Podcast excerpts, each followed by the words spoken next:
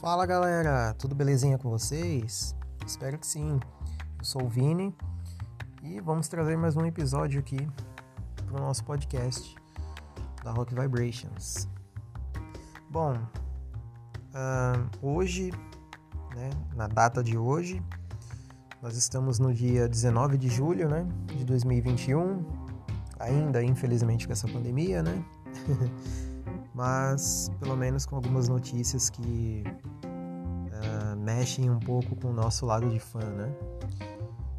Hoje, oficialmente, foi divulgado as datas né, e mais detalhes do novo álbum do Iron Maiden, né? Intitulado Senjutsu, que é uma referência oriental né, a uma palavra que chama... Aliás, uma palavra que significa tática e estratégia provavelmente o disco vai vir em torno desses temas, né? Coisas ligadas a coisas orientais, né, assim. O disco ele vai vir novamente em formato duplo, assim como The Book of Souls, e vai ter um vinil triplo também, né? A arte de capa é pelo Mark Wilkinson, que ficou assim sensacional, né? É aquele Ed uma pegada de samurai, né? Igual a gente viu no clipe do, do último single aí lançado recentemente, né? O, o The Writing on the Wall.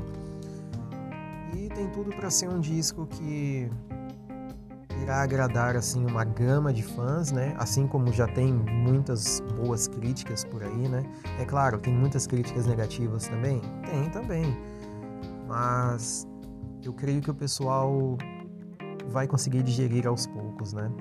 Eu, por exemplo, quando ouvi, tive o meu primeiro contato aí, né, alguns dias com a The Writing on the Wall, o início eu achava que era uma banda de folk metal.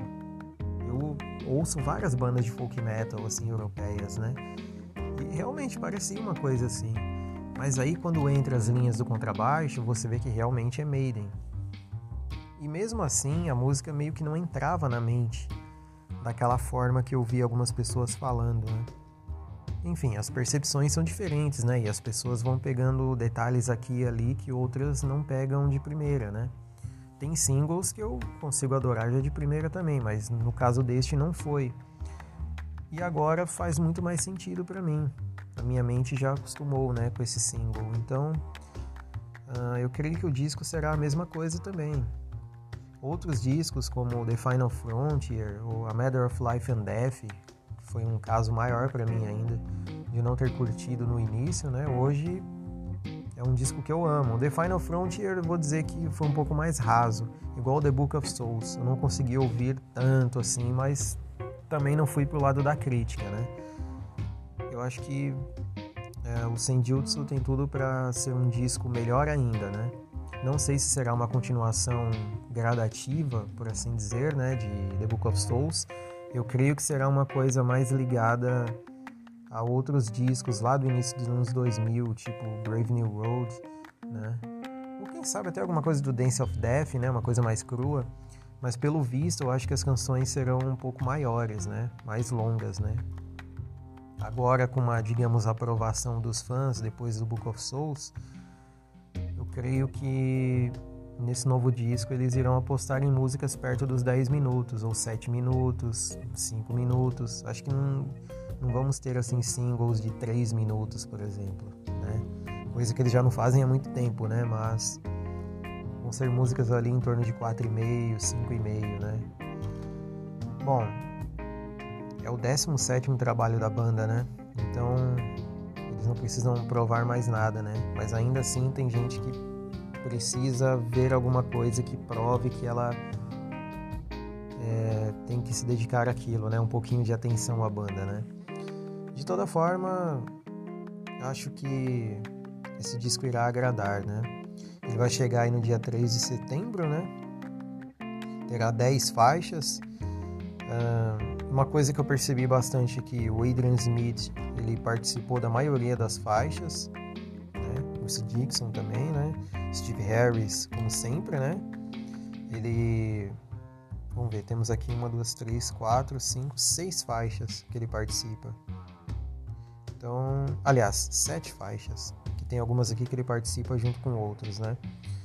Por exemplo, a The Writing on the Wall, ele já não teve participação, foi Bruce Dixon e Adrian Smith, né? Então, são coisas assim que são legais, né? O Yannick Gears participou de duas. Então é interessante a gente ver os outros músicos, né? Participando assim junto, né? E dando suas ideias. É... Mostrando também que não é só aquela dobradinha Harris e Dixon, né? Que fazem realmente as coisas por ali, né? E eu acho que muito breve aí é capaz de eles divulgarem algum outro single, né? De repente. Ou se não divulgarem, o público vai ficar ainda mais extasiado, né? Esperando. Mas eu só espero que venha um disco que realmente seja relevante para o momento atual, né? Não necessariamente comparando a outros discos.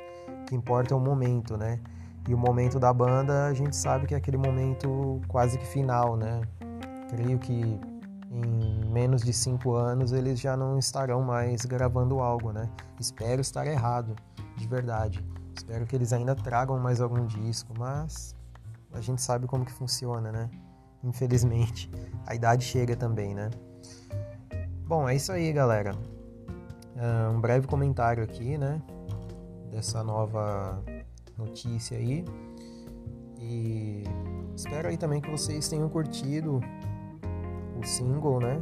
Que foi lançado na semana passada e também estejam aí na espera, na expectativa desse novo disco, né?